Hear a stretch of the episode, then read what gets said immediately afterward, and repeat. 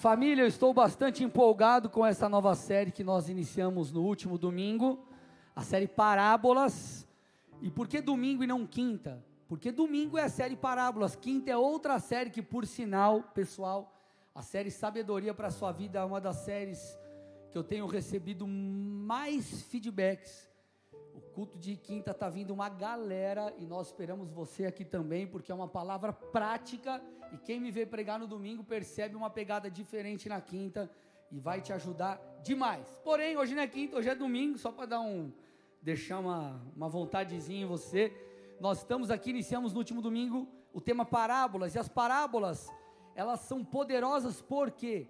Porque por meio dessas histórias que Jesus contava, mistérios do reino eram revelados. Tudo bem? Então, o intuito de Jesus com as parábolas, com as histórias, era fazer com que os mistérios se tornassem de fácil entendimento. A parábolas, a maneira de contar, administrar através de parábolas, era tão forte no ministério de Jesus, que nós vemos nos evangelhos cerca de 40 parábolas. Eu amo as parábolas, elas são incríveis e muito profundas, por mais que algumas delas tenham poucos versículos, se você mergulhar fundo, você verá que as parábolas têm muita coisa para ensinar e por isso estamos aqui. No último domingo, gente, eu usei três parábolas: a parábola do servo bom e mau, a parábola das dez virgens e a parábola dos talentos, para contextualizar e falar com vocês como temos que nos portar ou nos comportar sobre a volta de Jesus, porque Jesus está voltando. Você pode dar um amém aí ou não? Jesus está voltando. Hoje nós passaremos para uma outra parábola muito conhecida, vocês sempre me vêm pregando sobre, citando ela, que é a parábola dos a parábola do semeador, parábola do semeador. E basicamente a parábola do semeador em essência, quando Jesus a contou, Jesus estava ensinando daquela forma os seus ouvintes a como receber a palavra como dispor o coração e a mente diante de uma pregação, diante da leitura das Escrituras. Então, a, a pergunta que nós vamos responder aqui nessa noite é: como eu preciso me apresentar diante de Deus quando eu estou, por exemplo, em um culto? Qual deve ser o estado do meu coração? Jesus contou a parábola do semeador justamente para falar sobre isso. Agora, por que, que Jesus trouxe esse ensino? Vamos lá, vamos entender aqui a intenção de Jesus. Se coloque, tente se colocar no lugar de Jesus um pouco.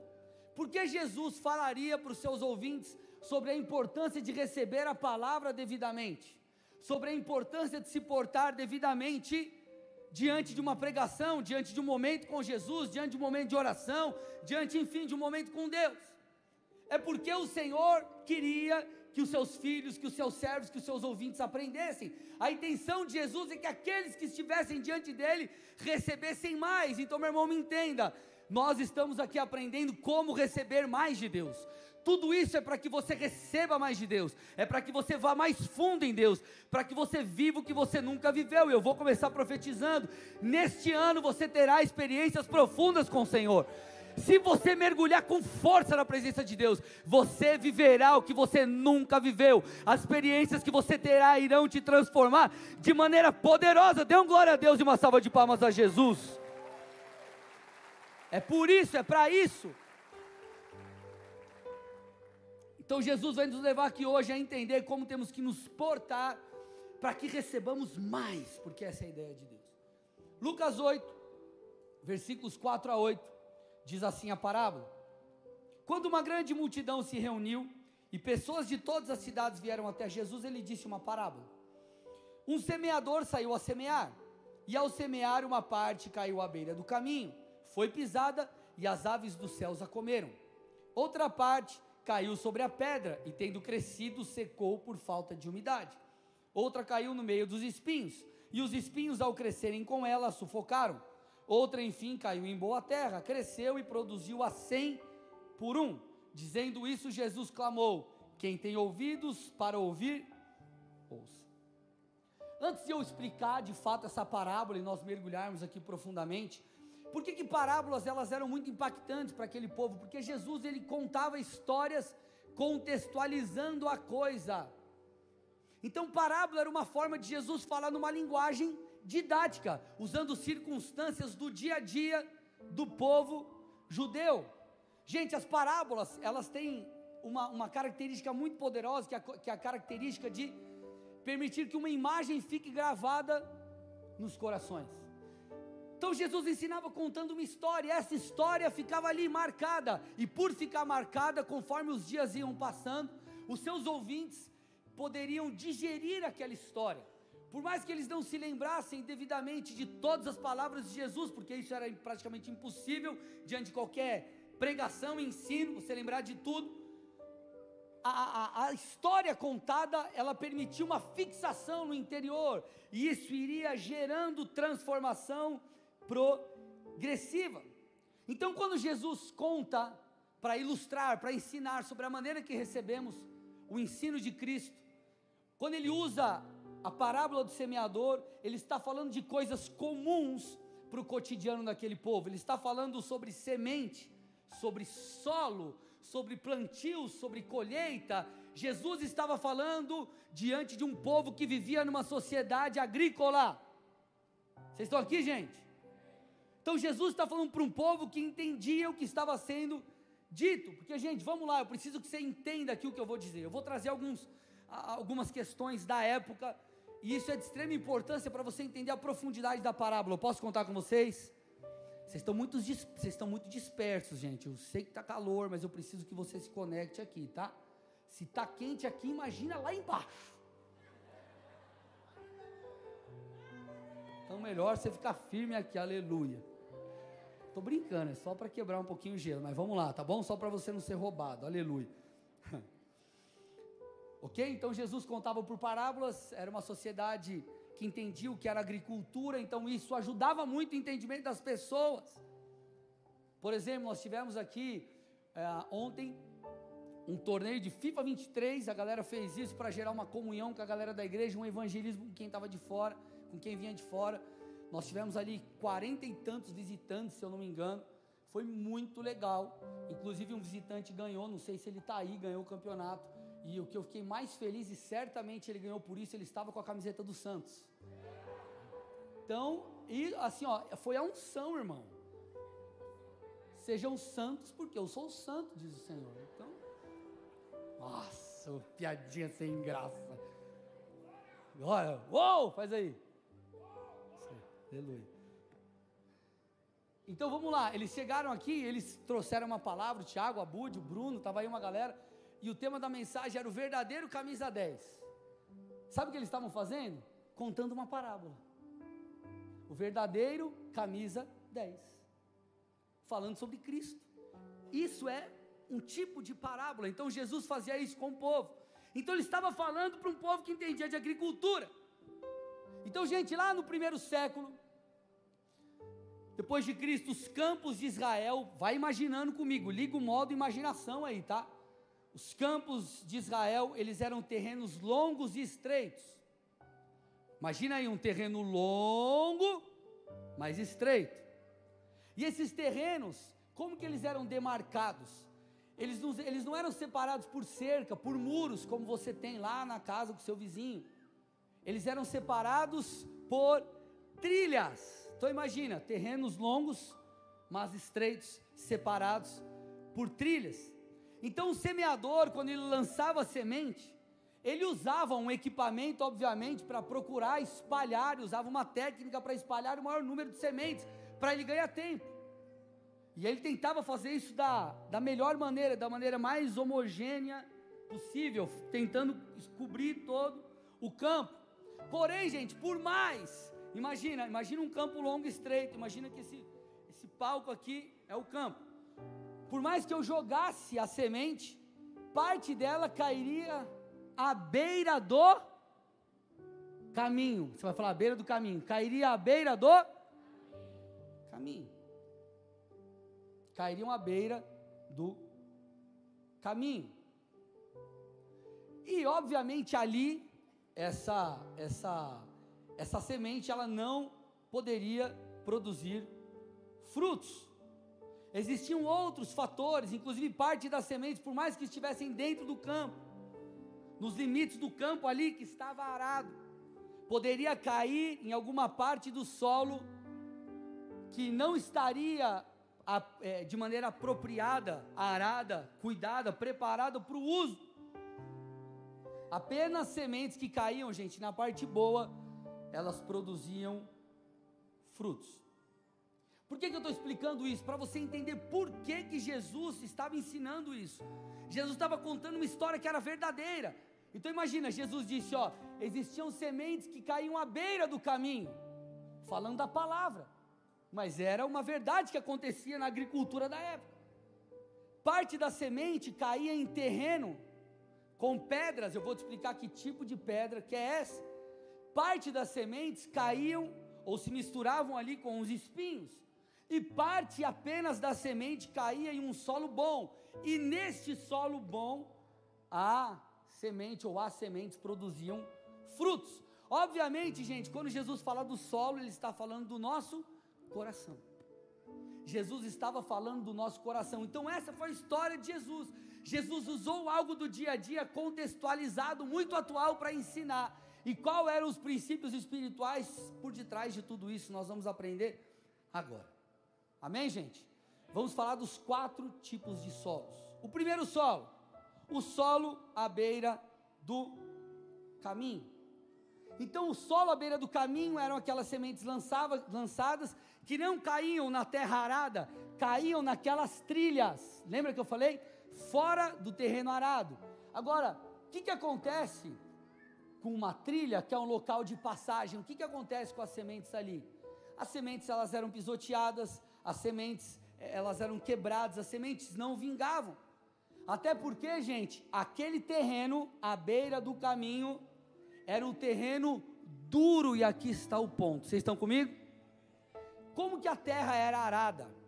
A terra arada, eles usavam instrumentos, eles reviravam a terra. Então a terra que está em, tá em cima vai para baixo, eles vão arando a terra, preparando a terra para depois semear. À beira do caminho, nessas trilhas, que eram os locais de passagem, os locais onde separavam os terrenos, ali era um chão duro, imagina um chão batido. Vai batendo, batendo, batendo, as pessoas vão passando, é lugar de passagem, é impossível a semente penetrar num lugar assim, as sementes não germinavam, não tinha como entrar. O que, que acontecia então com essas sementes que caíam à beira do caminho num solo duro? Como eu disse, ou elas eram pisoteadas, ou os pássaros comiam. Sabe o que esse terreno fala para mim e para você? De um coração duro. De um coração tão duro que a semente da palavra não consegue entrar. É aquela pessoa que você prega o evangelho, você fala, você corrige, você exorta, mas ela não te escuta. Por isso que Jesus está dizendo: aquele que tem ouvidos para ouvir, ouça. Jesus está falando aqui com os cabeças duras. Olha para o irmão do seu lado e fala: você é cabeça dura ou não? Se tiver liberdade, dá um toquinho na cabeça dele assim para ver. Tem uns irmãos que é mais cabeça dura, caixa d'água, aí o negócio é. Né? Aí o negócio é diferente, aleluia. Sabe como isso se manifesta? O Antigo Testamento, a Bíblia chama de pessoas de dura cerviz. Pessoas de dura serviço. Isso acontece quando você está no momento de oração, por exemplo, e o Espírito Santo fala com você. Traz uma correção, traz um alerta e você não ouve. Isso acontece quando você está lendo a palavra e tem um texto que penetra no teu coração e você fala: "Meu Deus, eu preciso me acertar com Deus". Ou Senhor, eu preciso te obedecer nesse aspecto e você não o faz. A semente foi lançada, mas o solo é tão duro que ela não consegue penetrar. Um coração assim, uma mente cauterizada dessa forma, ela faz o que? Ela nos impede de viver o melhor de Deus. Então, meu irmão, nós precisamos estar abertos para receber aquilo que Deus tem. Então, você está entendendo como era muito vivo para as pessoas daquela época isso? Porque as pessoas, elas, isso era, era do dia a dia, eles viam aquele caminho, eles sabiam que aquele terreno era duro, era impossível uma semente penetrar ali, e Jesus está dizendo: ei, o coração de vocês não pode ser assim. Por isso que Tiago 1,21 a Bíblia diz: portanto, deixando toda a impureza e acúmulo de maldade, acolham com mansidão a palavra implantada em vocês, a qual é poderosa para salvá-los. Tiago está dizendo que nós precisamos acolher a palavra. Acolher, receber, ouvir, dar ouvidos. Quando a, a, a Escritura ela fala sobre ouvir, não é esse ouvir nosso, que é escutar apenas o som, não é apenas entender, é fazer. Então, quando a Bíblia diz que você tem que ouvir, já está junto com o fazer. Então, o ouvir é entendi, fiz, não é só entendi. Jesus está dizendo: ei, vocês não podem apenas entender, a palavra tem que entrar, ela tem que te mudar. Agora, como que nós acolheremos a palavra se o nosso coração estiver petrificado e a nossa mente cheia de argumentos contra a verdade de Deus? Você já viu? Infelizmente, pessoas que às vezes se feriram com algo, ou com o irmão da igreja, alguma coisa parecida, o que, que acontece ali? Pela ferida, essas pessoas, por vezes, elas, elas, em virtude das circunstâncias, elas têm os seus bloqueios. Então, quando você tenta falar alguma coisa, ela já tem muitas vezes uma resposta. Então, nós precisamos orar, nós precisamos amar e nós precisamos ajudá-las para que esse terreno agora duro possa ser quebrantado, possa ser aberto, enfim, e possa a palavra penetrar ali. Então, gente, a, a nossa vida será mudada quando nós acolhermos a palavra, quando a Bíblia se tornar uma verdade em nossas vidas. Olha que interessante, lembra que eu falei do solo? Presta atenção aqui, lembra que eu falei do solo? O solo é duro, o solo não é um solo arado, não é o solo fofinho que foi preparado, é o solo duro. Então, quando a semente é lançada, ela fica ali. Sabe o que, Jesus diz sobre essa semente, que é a palavra? Ok? O semeador é o nosso Senhor. Palavra, a semente é a palavra. Então a palavra é semeada. Olha o que acontece quando o solo é duro. Verso 12 de Lucas 8. Os que estão à beira do caminho são os que a ouviram. Depois vem o diabo e tira-lhes a palavra do coração, para não acontecer que crendo sejam salvos. Como que o diabo pode tirar a palavra do coração? Porque o terreno é duro, ela não entrou. A, para, a palavra foi lançada, ela ficou ali, ela não penetrou. Então o diabo vem puff, e tira. Quantas vezes nós somos corrigidos por Deus, direcionados por Deus, guiados pelo Espírito e nós não obedecemos? O diabo vem e rouba. Talvez o Senhor já falou com você e vai para o ministério tal, serve em tal coisa, se lança nisso que eu já te falei e você fica com aquilo, você não obedece, passa um tempo, parece que aquela vibe foi embora. Ou melhor, deixa eu refazer a fala. Parece que aquela direção de Deus que antes era forte não é mais. Talvez, sabe o que pode ter acontecido? O diabo tenha vindo e roubado. Por isso que você precisa voltar para a presença de Deus e dizer: Senhor, fala de novo comigo, reaviva as coisas antigas, porque eu serei como uma terra fértil. Aleluia. Então, detalhe é, meus amados, que a resposta da parábola, ela não está no semeador nem na semente, a resposta está no solo. O mesmo semeador e a mesma semente foram lançados em todos os solos, por que, que vingou no último? Porque o solo estava preparado. Isso fala do, da, da, de como acontece em meio aos nossos cultos, em meio à, à vida com Deus. Existem pessoas que estão abertas, elas são tocadas e transformadas. Outros estão com seu coração endurecido. Esses a palavra não entra. Então a resposta não é a semente, a resposta não é o pregador, a resposta não é o ministro de louvor, a resposta não é a música que está tocando, a resposta é o seu coração. Então, na verdade, nós só somos roubados porque nós nos deixamos roubar. Nós permitimos que a semente fosse exposta ficasse exposta. Sendo que quando a semente ela é lançada, já tem que pegar e guardar. Opa, entendi, é meu, aleluia. Tipo quando você vai numa célula, é aniversário do irmão, e vem aquela pessoa que você sabe que é, tem mão boa na célula, ela fez aqueles docinhos, mas irmão, Não é aquele docinho que você compra pronto e enrola. É aquele brigadeiro com morango dentro. Aleluia. Oh glória. Olha lá. Está entendendo de que eu estou falando? Aleluia, né? Aquele brigadeiro, você fala, meu Deus, aquele com uva, uau! Eita glória, xarabassúria. Aí tem 20 pessoas na cela e a pessoa traz cinco brigadeiros. Aí o líder de célula vai orar pelo aniversariante, só que você acha que ele vai orar fazendo uma, tipo, abençoando assim uns 15 segundos. E ele ora 5 minutos. Irmão, conforme o líder está orando de olho fechado, a galera já está assim, ó. Os docinhos estão ali, a pessoa já está assim, ó. Chegando perto, para pegar, porque se eu não pegar, vai acabar. Assim tem que ser a tua postura com a semente da palavra. Entendeu a parábola? Foi lançado, você pegou. Lançou, você pegou. Você der vacilo, o diabão vem, ó.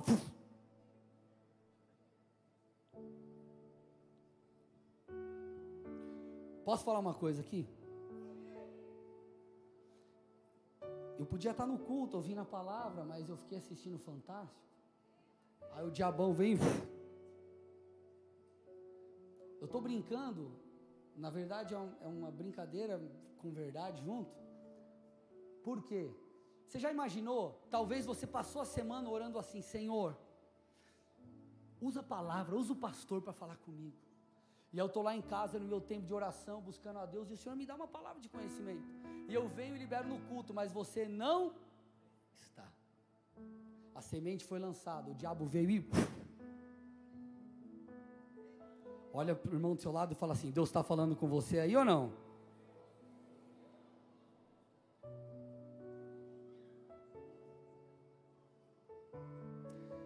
Nós precisamos tomar a Bíblia, gente, por completo como verdade, e não apenas aquilo que é conveniente. Existem pessoas que dizem assim, ó, pastor, eu acredito em prosperidade, eu acredito em casamento, mas eu não acredito em santidade. Irmão, nós não podemos recortar a Bíblia. O Evangelho não é como uma loja de conveniência que você entra, vê o que você quer, compra e vai embora. No Evangelho você tem que pegar o pacote completo. Ou você pega tudo, ou, enfim.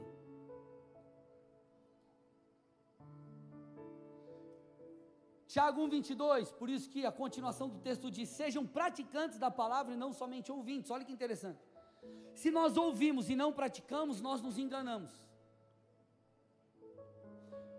Não sei quantos tem aqui, eu já fiz esse teste, mas vamos ver. Quem aqui, eu quero que você seja muito franco, muito sincero. Você amava ver as propagandas da Polishop. E você comprou aquele negócio de botar no abdômen, que você ficava 15 minutos por dia e ele deixava você bombado, mesmo você comendo chocolate e pizza. Vocês lembram? Quem lembra dessa propaganda? Quem não sabe o que eu estou falando, levanta a mão. São só os jovens. Ah, tá passando o tempo. Fui no médico esses dias, lesionei o joelho. Na verdade, a lesão, lesão que eu tive foi uma gota d'água de um desgaste de anos. E aí o médico falou assim para mim: Bom, o que você tem é meio que fruto de quem está chegando perto dos 40. Eu falei: Obrigado, doutor. Legal. Então nós lembramos dessas coisas antigas, mais antigas, tipo esse negócio abdominal. O cara acha que ele vai sentar no sofá com um pacote de traquinas e aquilo vai ficar assim, ó. Ele, uau! Não vai adiantar nada, irmão. Você tem que ir para academia, correr, fazer cardio, fechar a boca, tirar o soufflé depois do almoço, tirar a pizza toda segunda, quarta, quinta, sexta e sábado. Aí você vai mudar. Então o que a Bíblia está dizendo, se você ouve e não pratica, você se engana. Por que você se engana? Muitos acham que o conhecimento é suficiente. E não é. Eu sei o que a Bíblia diz, mas você conhece o Deus da Bíblia? Eu sei o que a Bíblia fala sobre oração, mas você ora? Então não seja apenas um ouvinte, seja um praticante. Por quê? Porque Deus quer que nós tenhamos resultados, gente. Por que, que você acha que Deus está falando isso aqui? Porque Ele quer que você abra o seu coração, porque Ele tem grandes coisas para mim e para você. Agora, Ainda sobre o coração duro, o coração duro ele tem uma característica terrível, que é, por ser tão duro e a palavra não conseguir penetrar, a semente, quando é lançada à beira do caminho, o coração que é como a beira do caminho, esse coração duro, ele começa, essa pessoa começa a procurar mestres para si mesmos. Que são mestres para si mesmos?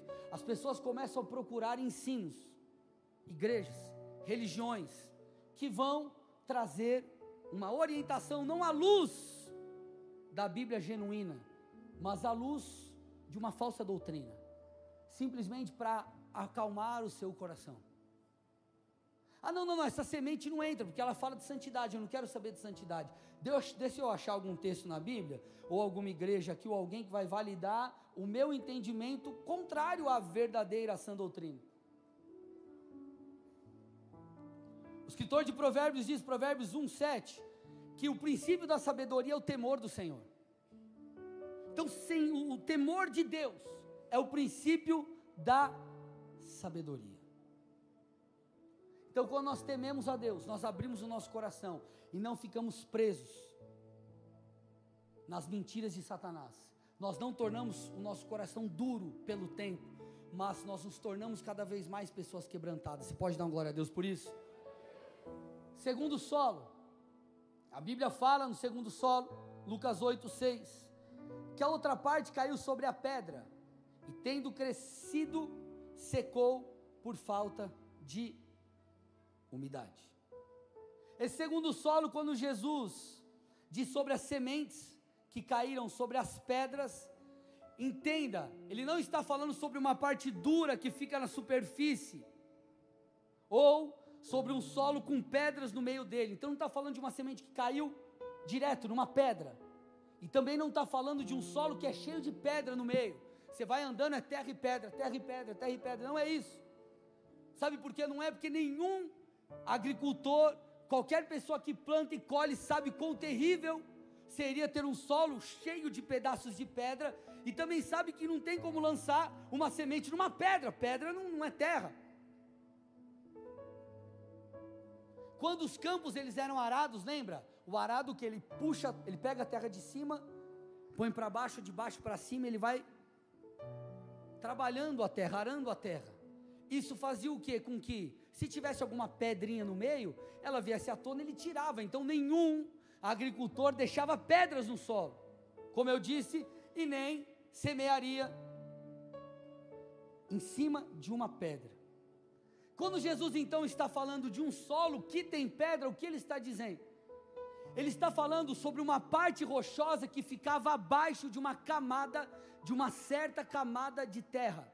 Olha aqui para mim, me escute, você precisa entender isso. Você vai lançar, você está olhando, eu sou o semeador, eu vejo terra. Só que se eu fosse cavar, porque o arado ele lidava apenas com 20 a 25 centímetros da terra que ele cavava. Então, se existisse uma camada de rocha a 30 centímetros, o agricultor não via. Só que o que, que acontecia com a semente lançada nesse solo? A semente não conseguia vingar de fato, porque chegaria um momento que a raiz não conseguiria mais crescer para baixo.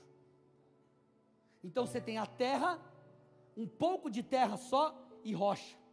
Um pouco de terra e rocha. Isso fala de superficialidade. Vocês estão comigo ou não? Isso fala de um solo superficial, isso fala de um coração superficial. Sabe qual é o resultado na agricultura? Quando a semente é lançada sobre esse solo, ela logo brota. Só que ela brota apenas por um tempo. Por quê?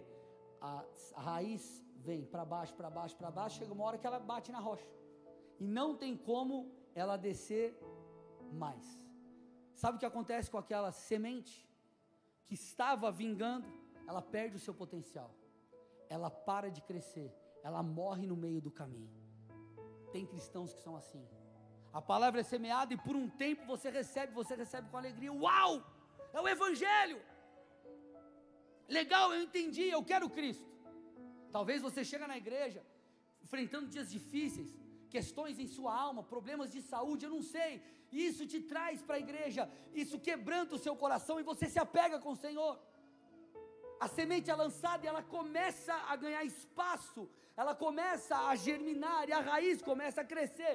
Só que chega um determinado momento que ela bate numa rocha. Chega um determinado momento que ela encontra lugares duros do coração, que ela encontra lugares onde é, não há mais como crescer. É nesse ponto que nós precisamos lidar com coisas.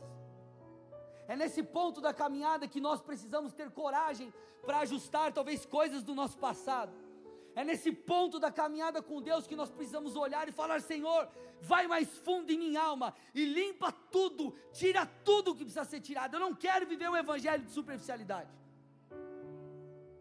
É como o jovem rico, ele praticava a, a lei, mas quando Jesus o chama para ir além, ele não estava disposto.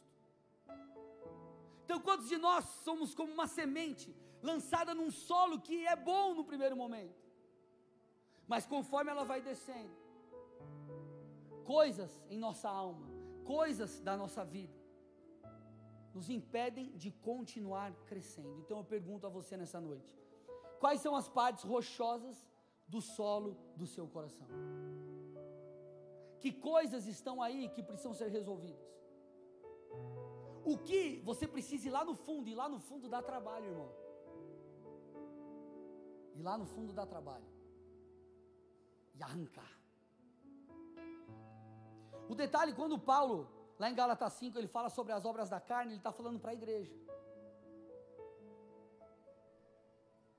E ele cita, não apenas a título de conhecimento, mas a título de exortação, correção e instrução. Ele diz assim: as obras da carne são conhecidas, ele traz uma lista imoralidade sexual, impureza, libertinagem, idolatria, feitiçarias, inimizades, rixas, ciúmes, iras, discórdias, divisões, facções, invejas, bebedeiras, orgias e coisas semelhantes a essas. Olha o que ele está falando, gente, é muita coisa. Ele está falando de imoralidade sexual. Isso passa pelo cara que está namorando e vai para a cama com a namorada. Que talvez, culturalmente, isso não é errado, mas à luz da palavra é pecado.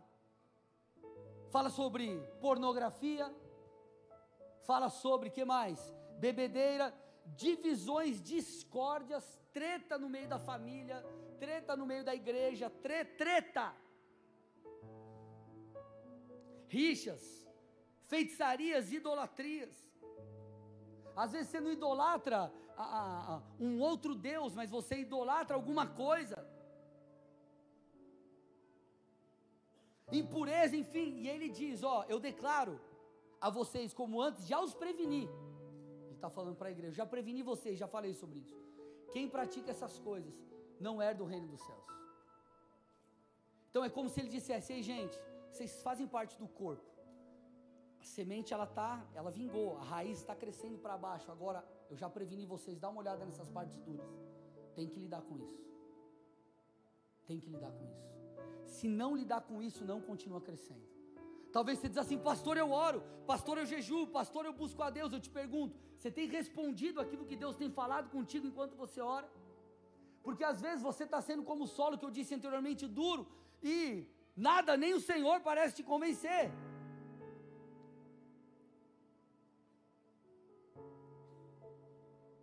E o que, que é o mais complicado é que, aparentemente, esse essa parte rochosa, ela não, é, é, ela não está visível a olho nu. Em primeiro momento você, você não, não percebe. Você olha e você fala, uau, que solo top. Vou lançar semente aqui, você lança. Mas daqui a pouco, irmão, passa um tempo. Inclusive, estudiosos dizem que essa semente que é lançada num solo com pouca terra e rocha embaixo, a semente ela cresce mais rápido. Aí você fala, uau, está crescendo rápido. Mas não é porque está sendo legal, é porque ela não tem raiz. Nem tudo que aparece é bom. As folhas, muitas vezes, são confundidas com fruto. Deus te chama para dar fruto, não mostrar suas folhas. Quase caí aqui, misericórdia. Foi tão forte que, meu Deus.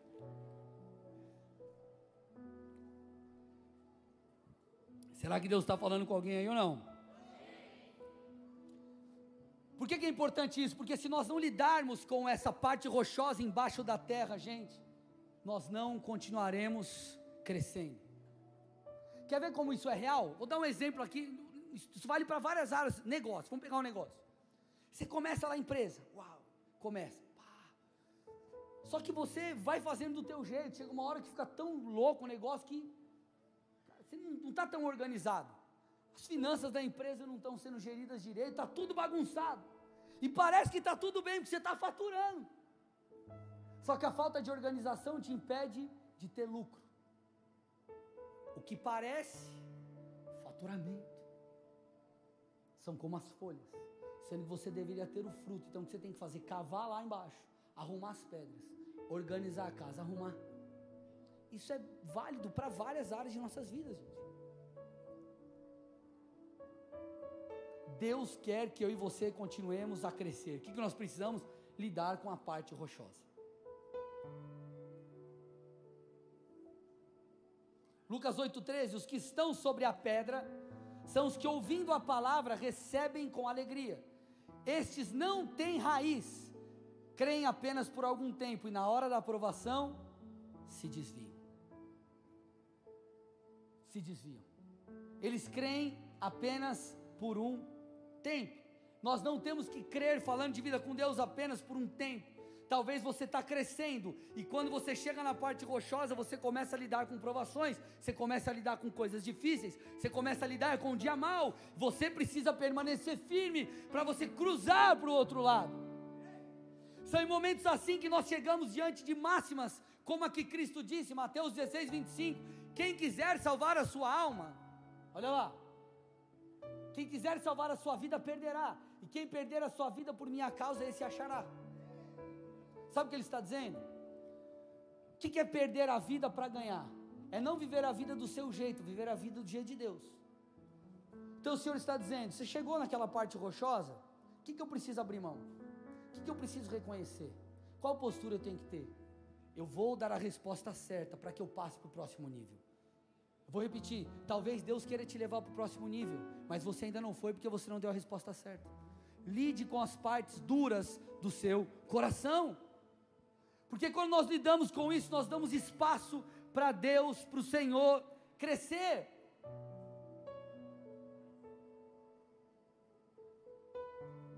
Querido, eu creio de verdade que 2023 será um ano incrível para nós. Eu acho que você está com pouca fé. E eu quero, se você está com pouca fé, vai na fé, pega carona na minha ou na do irmão que gritou. Eu vou repetir: 2023 será um ano incrível em nossas vidas, aleluia. Amém?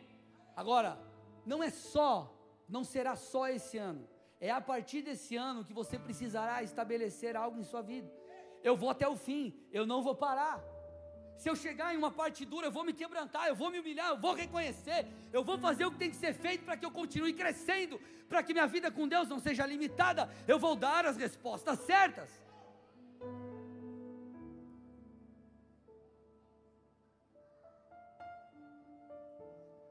Meus amados, a, a Jesus ele disse, a Bíblia diz algo muito interessante, João 8, 31.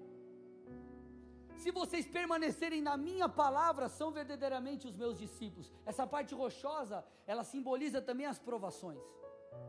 Gente, é bíblico, tá? Vou te dar um alerta e vou falar a verdade. É bíblico. No final dos tempos, nós sabemos, a chuva de Deus virá. Deus trará um avivamento poderoso, mas também, em contrapartida, por outro lado, a igreja será perseguida perseguição virá. Quem será você? Crente forte ou um crente fraco?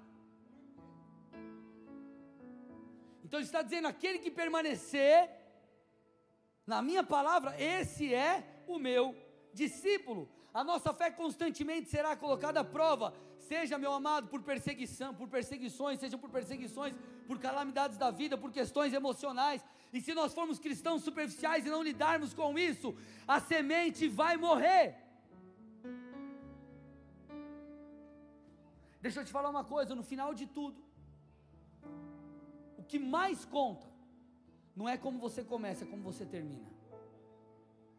Claro que começar é importante, mas começar bem, todo mundo começa. Ninguém começou um projeto pensando: olha, esse ano esse ano eu vou pegar firme na academia. Deus está falando. E você começou e falou assim: ó, mas o meu, meu, meu cronograma é o seguinte: eu vou engordar 3 quilos esse mês. No mês que vem eu vou duas vezes na academia. E no outro eu vou abandonar. Ninguém começa assim, todo mundo começa. Esse é o meu ano, aleluia. Ano Polishop. Hashtag Polishop, você põe. Você começa bem, passou um mês, passou dois meses, passou três. Os mais perseverantes vão até o frio de Curitiba. Chegou no frio de Curitiba, já era, irmão. Já era. Vá até o final, amém? Terceiro e penúltimo solo, já estou caminhando para o final. Lucas 8, 7. A outra semente caiu no meio dos espinhos, e os espinhos cresceram com ela e a sufocaram. Presta atenção aqui, isso é muito incrível. Esse é o solo cheio de espinhos, o solo cheio de ervas daninhas. O que um espinho, o que ervas daninhas, o que aquele bando de mato faz uma plantação? Olha para o irmão do seu lado e fala: só atrapalha. Os espinhos ocupam espaço no meio da plantação. Ei, deixa eu te falar: existem coisas na sua vida, no seu dia a dia, na sua rotina, que são espinhos, você precisa tirar.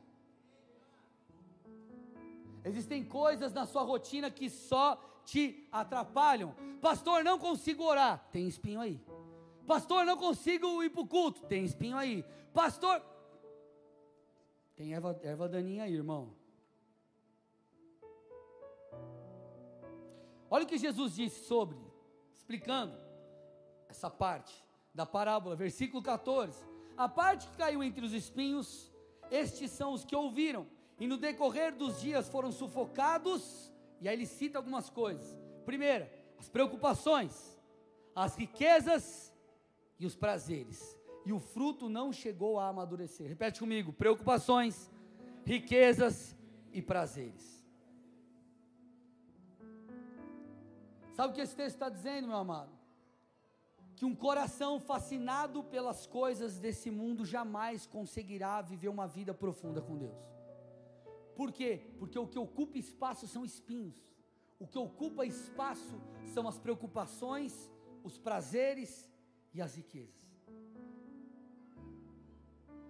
Esse solo não é o tipo de solo como o solo endurecido do primeiro exemplo de Jesus. Aquele solo primeiro à beira do caminho a semente não consegue penetrar. Também não é como o segundo, onde a semente cai e por ter um pouco de terra e depois a parte rochosa é superficial e não consegue seguir. Esse tipo de solo é um solo que já foi arado, é um solo que já foi preparado para que a semente fosse lançada. Mas existem outras plantas no meio do caminho que vão ocupando espaço no solo, que vão ocupando espaço no coração e permite e impede que eu e você possamos viver a totalidade daquilo que Deus tem. Entenda, existe uma algo que Deus deu para todo mundo, é igual para todos, que é o tempo. Mas aquilo que você faz com o teu tempo determina onde você vai chegar. Existem coisas, como eu disse, na sua rotina que são ervas daninhas. Qual é o problema? Esses espinhos que ocuparam espaço no seu coração e na sua rotina vão travar uma medida daquilo que Deus quer fazer em você. Se você arrancá-las e usar esse tempo para aquilo que o Senhor tem, você vai voar alto. Então, no final das contas, tudo tem a ver com escolhas. Então, Jesus resume preocupações, riquezas e prazeres. Eu quero falar um pouquinho sobre isso antes de nós terminarmos. Jesus fala que as preocupações elas são como esses espinhos que vão ocupando espaços e nos permite de viver a totalidade daquilo que Deus tem. Essas preocupações no original aqui significa ansiedade. Querido, ansiedade quanto ao futuro, a ansiedade quanto às coisas da vida, elas consomem a nossa fé e atrapalham a nossa rotina com Deus. A ansiedade é prejudicial por duas coisas. Primeira, a ansiedade coloca eu e você no lugar de Deus. Como assim? Eu vou repetir: ansiedade coloca eu e você no lugar de Deus. Porque a ansiedade tem o poder de nos levar a trocar os pés pelas mãos.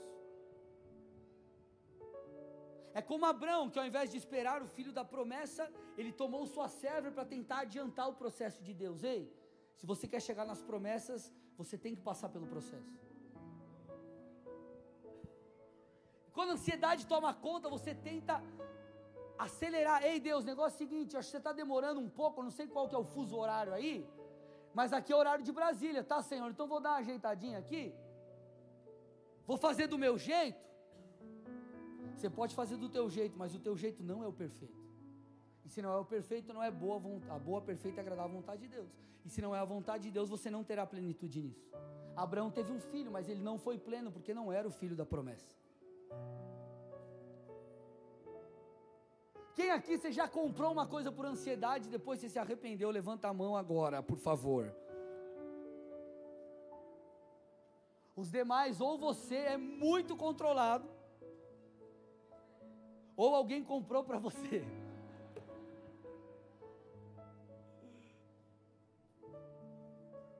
Você nem deu uma louca, não pensei, você, você nem pensou direito, deu uma de doido, saiu comprando. Depois você falou: Meu Deus, que, enrosca, que, que enrosco. A ansiedade nos coloca no lugar de Deus e muitas vezes o Senhor diz para nós o seguinte: Ei, só espera, deixa eu fazer. Ei, relaxa, deixa eu mostrar que eu sou Deus. Só que nosso coração está cheio de espinhos, espinhos, espinhos. Não, isso aqui tem que ocupar espaço, ocupar espaço. Essa ansiedade vai tomando conta e você erra. Então a máxima desse aqui é: já que Deus não está fazendo, eu faço do meu jeito. Segunda coisa que a ansiedade atrapalha na minha e na sua vida, nos atrapalha. A ansiedade te impedirá de ter um relacionamento íntimo com Deus, sabe por quê? Porque a ansiedade consome o seu coração. A preocupação com o amanhã consome a sua alma. E você não consegue entrar na presença de Deus, respirar fundo e falar: Senhor, meu foco estará em Ti agora. Por isso que o Senhor disse: busque em primeiro lugar o meu reino. As demais coisas eu vou acrescentar. Sabe por quê? Porque não tem a ver com coisas, tem a ver com Ele não tem a ver com coisas, tem a ver com Deus. Por quê? Porque o Senhor quer que o terreno do seu coração seja uma terra arada, não uma terra espinhosa, não uma terra ocupada por aquilo que só parece algo bom, mas na verdade não é.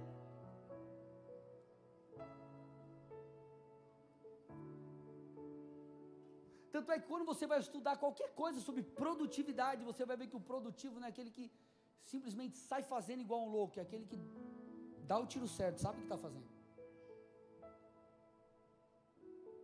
Vocês estão aqui ou não, gente? Então, qual é o segredo para lidar com a ansiedade? Confie em Deus, entregue em Suas mãos. Talvez você já leu esse salmo, Salmo 37,5. Vamos lá. Esse é forte, igreja. Esse aqui é forte.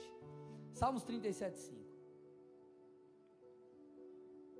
Entregue o seu caminho ao Senhor, confie nele, e o mais ele fará. Obviamente, vocês já me ouviram falar que entregar o caminho a Deus não é eu tomar uma decisão e pedir que Deus me abençoe. Mas tem a ver com eu entender o que Deus quer, eu obedecer às Escrituras, eu tomar, é, eu fazer escolhas baseadas na direção de Deus. Que isso, isso é entregar o meu caminho, isso é depender de Deus. Só que o detalhe é que essa palavra, põe para mim de novo o texto, entregue ou entregar, no original aqui, hebraico, fala sobre a, é a palavra galau, ela fala sobre rolar embora, rolar para baixo, deixar ir.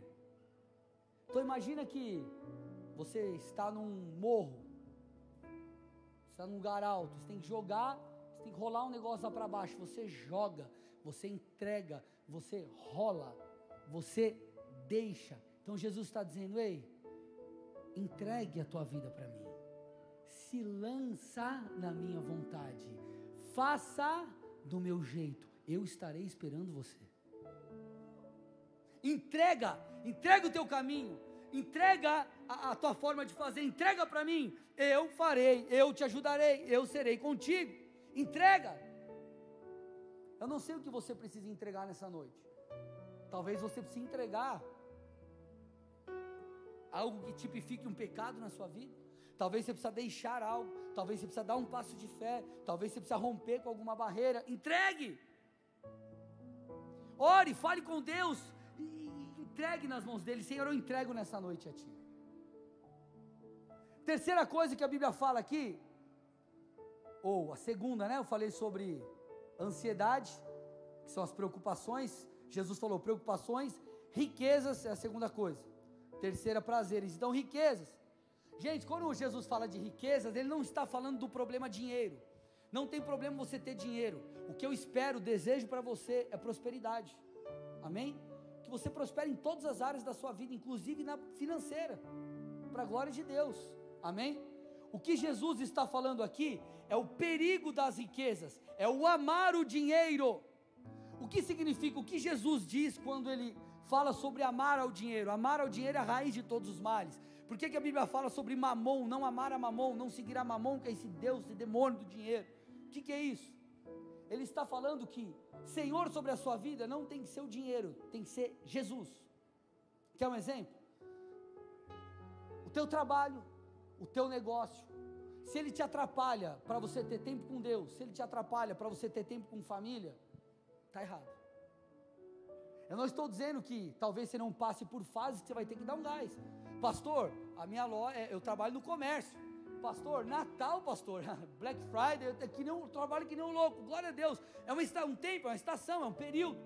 Agora, se o teu trabalho, o teu a, a, busca pelo dinheiro e todas as demais coisas, elas consomem o teu coração, houve uma mudança nesse polo. Jesus se tornou o segundo, terceiro, quarto, quinto, o dinheiro se tornou o primeiro. E Jesus está dizendo: quando o solo do nosso coração é consumido pelo amor, às riquezas, ao dinheiro, não vai ter espaço para a glória vir. Não tem terra arada para a glória se manifestar. Não tem como a semente chegar, não tem espaço.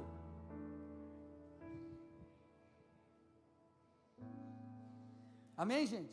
Por isso que Jesus disse, Mateus 6,24: Ninguém pode servir a dois senhores. Ele está falando assim: ou você ama um e despreza o outro. Ou você dedica a um, ou você dá o teu tempo para outro. Vocês não podem servir a Deus as riquezas. Ele está dizendo aí, você vai ter que fazer uma escolha. Senhor, eu vou trabalhar, eu vou me dedicar, mas o meu tempo com Deus é o meu tempo com Deus. Tem gente que chega e fala assim, pastor, ó, eu trabalho das 8 às 6, e Deus me abençoou, pastor. O que, que foi, irmão, que aconteceu? Eu arrumei mais um trabalho. Que horário que é? Das 7 às 2 da manhã. Pastor, vou ganhar uma grana. Irmão, você trabalha das 8 às 6, das 7 às 2. Isso significa que você vai dormir das 3 da manhã às 5 da manhã. Primeiro você vai talvez morrer. Se não morrer, no mínimo você vai estar tá todo atrapalhado emocionalmente, com a tua saúde derrubada, e sem tempo para Deus, sem tempo para sua família. Timóteo, ou Paulo falando para Timóteo, ele já alertou isso, ele falou lá, 1 Timóteo 6,10. O amor ao dinheiro é a raiz de todos os males, e alguns nessa cobiça, olha que interessante, cobiça ele está falando. Então entenda, não há problema em você desejar, não há problema em você ter, o problema é quando isso ocupa outro lugar no seu coração. Quando se torna uma cobiça, cobiça é algo ruim. Quando se torna uma cobiça, a Bíblia diz que leva as pessoas a se desviaram, olha lá, alguns se desviaram da fé. Mas eu profetizo, você não será como esse que desviam da fé. Sabe por quê? Quem cuida das suas finanças é o Deus Todo-Poderoso. Ele vai suprir, ele vai te permitir abundar, superabundar. Amém? Então trabalhe, meu irmão, trabalhe com força, se dedique, cresça, prospere, mas Deus sempre tem que ser o primeiro. Amém? Terceira coisa aqui nesse solo, que é o penúltimo solo. O texto fala de prazeres, entenda por prazer, nesse contexto que nós vamos abordar aqui, não coisas pecaminosas, mas coisas lícitas que te tiram de Deus. Quer um exemplo? Para não citar um nome de uma empresa, vou falar canal de streaming. Vulgo net alguma coisa, vulgo ama alguma coisa. Vulgo X BOX. Brincadeiras à parte, gente. O prazer, a Bíblia está dizendo que o prazer ele é algo poderoso na nossa alma. Tem coisas que são lícitas e não são problema, não é um problema. Não estou falando que você não pode assistir um filme, não é isso que eu estou dizendo. O que eu estou falando é que Jesus está dizendo que o prazer, por ser um prazer, ele tem a capacidade de rapidamente tomar o solo. Você já percebeu, meu irmão, como é a erva daninha? Ela cresce mais rápido que a semente boa, de fato. Pega o calor, você pega o mato, o mato, o negócio vira e cresceu, uma loucura. Você taca veneno, parece que ele fala, é, eu vou ficar mais forte agora. Cresce, cresce aquela coisa. Os prazeres são assim. Então, quanto mais você consumir coisas que te dão prazer, mais elas terão a capacidade de consumir o teu tempo. Só que entenda, você não é uma criança. Criança faz o que quer, um adulto faz o que precisa. Eu vou repetir: criança faz o que deseja, adulto faz o que tem que ser feito. E essa é uma lição para todo crente. Ah, eu quero fazer tal coisa, não importa o que você quer, o que a Bíblia fala que você tem que fazer. Senão nós criamos uma doutrina, a doutrina anticristã é essa: siga o seu coração. Você quer sair com outra pessoa? Siga o seu coração. Você quer. Siga o seu coração. Siga o seu coração. Como algo lindo e maravilhoso. O coração. O teu coração não é teu amigo. Tua mente vai pregar peças em você. Você tem que ser guiado pela palavra, você não tem que ser guiado pelo seu coração. Então o prazer ele ocupa rapidamente o nosso coração. Agora, quando você descobre o prazer da presença, aquilo começa a lastrar o seu coração, mas não como um mato que aparenta ser algo bom, aparenta vida, mas na verdade com uma vida genuína, porque ela não vem como uma folha, ela vem com frutos. Existem coisas na nossa rotina, no nosso coração, que são como vegetação inútil, não presta para nada. Você tem que arrancar. O que você tem que arrancar para receber a palavra? O que você tem que arrancar para viver coisas com Deus? E aí, meus amados, nós entramos no solo fértil, aleluia! Nós entramos no solo fértil. Lucas 8, 8. Outra semente, enfim, caiu em boa terra, que eu profetizo, é você aí, meu irmão. Em boa terra.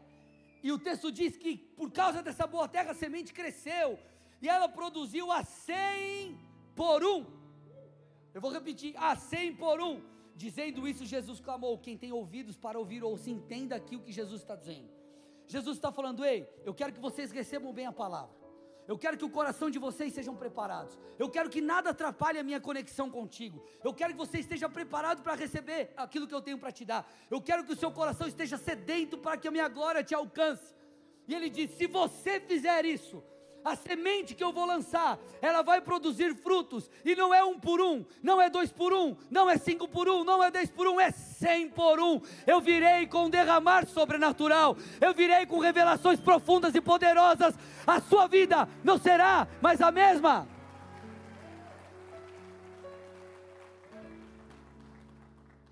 Então o que esse texto está dizendo aqui? Um solo preparado, um coração sedento por Deus, um coração que não é mais duro pelo pecado e pela indiferença. Um coração que não é mais superficial, você está lidando com tudo aquilo que vai aparecendo. O Senhor me corrigiu nisso, eu vou lidar, eu vou lidar porque eu quero continuar crescendo. E o teu coração também é um coração onde você já ajustou a sua agenda. Não tem mais, é, você está arrancando as ervas daninhas. Meu irmão, o Senhor está falando: esse campo está preparado, esse campo é bom. E quando a semente vir, é fato, ela frutificará. Você já percebeu quando você chega num culto, meu irmão, sedento por Deus? Você já percebeu quando você vai ler a palavra e você está com fome? Puf, parece que sobe assim a palavra, parece que a Bíblia fica em 3D. Você fala, meu Deus, o que, que é isso? Aí você pega lá, se você tem um teu caderninho, você. Aí tua mulher fala com você, é, é, o amor, você fala, não, peraí, senão eu vou perder aqui. Anota. É o solo bom. Talvez você diga assim, pastor, faz tanto tempo que eu não sou visitado, faz tanto tempo que eu não recebo uma revelação. Eu te pergunto, como está o solo do seu coração?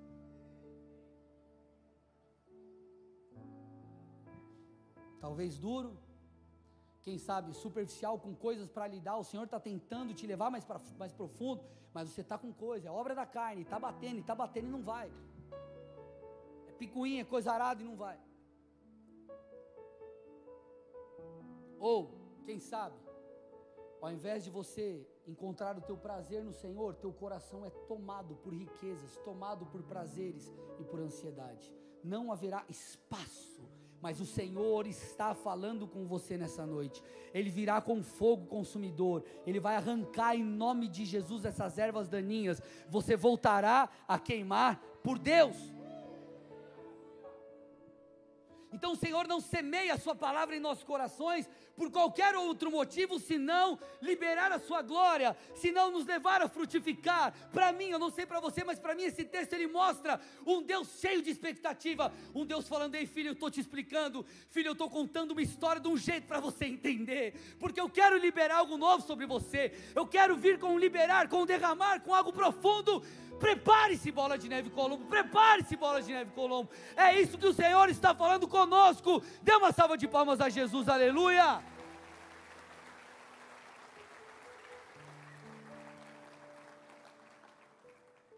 Quando nós agimos dessa forma, nosso coração é tratado individualmente, nosso coração é tratado coletivamente, nós somos um corpo onde há essa, essa unidade de propósito, quando, quando, meus amados, quando nós estamos aqui unidos em um mesmo propósito, uníssono, adorando, orando juntos, com sede, meu irmão, a glória vem. Quando os irmãos estão reunidos, a glória de Deus vem, o Senhor derrama algo poderoso. Então Deus quer que eu e você possamos receber sementes novas, poderosas e preciosas, mas para isso a gente precisa entender que o Senhor ele trabalha, pastor Luciano subirá a falar isso. O Senhor trabalha com reciprocidade. Como assim reciprocidade? Estou terminando, Tiago 4:8. O Senhor diz: "Cheguem perto de Deus, e ele se chegará a vocês". Sabe o que o Senhor está dizendo, ei? Vem para mim. Clame. Bata a porta, entenda. Quando você está distante dos caminhos de Deus, muitas vezes o Senhor vai, Ele captura o teu coração e tal, e é uma bênção. Agora, muitas vezes, quando nós estamos já na jornada de fé, já caminhando com Cristo, sabe o que o Senhor faz? Parece que por vezes Ele, aspas, se esconde. Só que Ele não se esconde como alguém que não quer se revelar. Na verdade, Ele faz como um pai quando brinca de esconde-esconde com um filho. Ele não entra no calabouço da casa, mas ele fica atrás do sofá assim, ó, com a cabeça aparecendo porque ele quer, na verdade, que o filho encontre. Então ele quer que o filho brinque ou ele desfrute desse, desse momento íntimo, nessa jornada de busca, o encontre. E é o que o Senhor tem para mim e para você. Então o Senhor está falando, ei igreja, vamos, vamos tirar o coração duro, ei, vamos arrancar as pedras, ei, vamos tirar tudo isso. Nós precisamos ir, por, ir profundo, porque eu estou chamando vocês para mais perto, eu estou chamando vocês para lugares novos, para mergulhos mais profundos na minha presença. Cheguem-se perto de mim, se acheguem, eu me achegarei a vocês. Agora, você tem que tomar uma decisão, porque isso é fruto de uma decisão. Qual será a tua? Será que você vai decidir ficar com o coração duro? Ou você vai se abrir? Será que você vai continuar vivendo um evangelho superficial que na verdade só aparenta algo? Ou você vai lidar com coisas internas que precisam ser tratadas, resolvidas? Ou será que você, por mais que o teu solo já, seja tratado, você vai parar ali? Ou você vai permitir que os prazeres ocupem tanto espaço no seu coração que Jesus vai deixar de ser o primeiro? Porque se você chegou aqui, nesse solo que está arado e depois as ervas daninhas crescem, você já lidou você já, já teve que lidar com, com, com a pedra, com a superficialidade. Você já teve que lidar com o primeiro solo, que é o solo duro. Mas você não percebeu as artimanhas, você não percebeu as sutilezas. E talvez nessa jornada que Deus te levou, cumprindo o chamado, por exemplo, nas tuas finanças, talvez você se embriagou com as riquezas. Como eu disse, não tem problema nenhum prosperar, eu quero que você prospere e prospere com força mesmo, é prospera com força.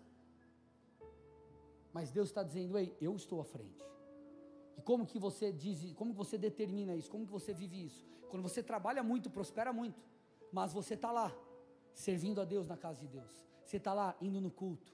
Você está lá sendo fiel ao Senhor. Agora, talvez o que capturou o teu coração é o prazer das coisas terrenas. Me escute. As coisas terrenas, elas podem, as lícitas, muitas são prazerosas e legais, mas elas não se comparam com as coisas celestiais. Então a Bíblia ela é muito clara em dizer: não coloque os seus olhos aqui, fica com os teus olhos lá. Porque quando você descobre as coisas eternas, maiores, espirituais, as daqui perdem valor. Por isso que a Bíblia diz que o reino de Deus ele é como um tesouro escondido num campo. Que quando alguém encontra esse tesouro, ele vende tudo que tem, compra aquele campo por causa do tesouro. Então naquela época eles não chegavam e compravam tesouro, eles não chegavam e compravam, ah, vou lá, ô fulano, estava dando rolê lá na, na, na tua terra, eu achei aquele tesouro, eu vou comprar o tesouro. Não. Quem, quem fosse o dono do terreno tinha direito ao tesouro. Então ele comprava o campo. Comprava o campo e pegava o tesouro. Então ele está dizendo: aquilo é tão precioso que ele vendia tudo que ele tem, ele vendeu tudo que ele tinha para comprar o campo. O reino de Deus é assim. É tão precioso que você tira as ervas daninhas, você lida com as pedras, você joga a água do espírito para o solo duro se tornar um solo maleável. Por quê? Porque nada é mais precioso do que a presença.